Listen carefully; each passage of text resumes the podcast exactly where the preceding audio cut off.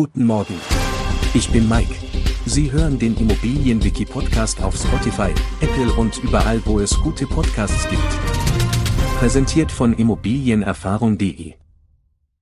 Heute widmen wir uns einem wichtigen Begriff aus der Bauplanung, dem Bodengutachten, das auch unter dem Namen Baugrund- und Gründungsgutachten bekannt ist. Ein Bodengutachten ist im Grunde genommen ein geotechnischer Bericht, der von einem Sachverständigen erstellt wird. Dieser Bericht dokumentiert die genaue Beschaffenheit des Untergrundes an einem bestimmten Baugrundstück. In ihm werden verschiedene Aspekte untersucht, darunter die Baugrund- und Grundwasserverhältnisse.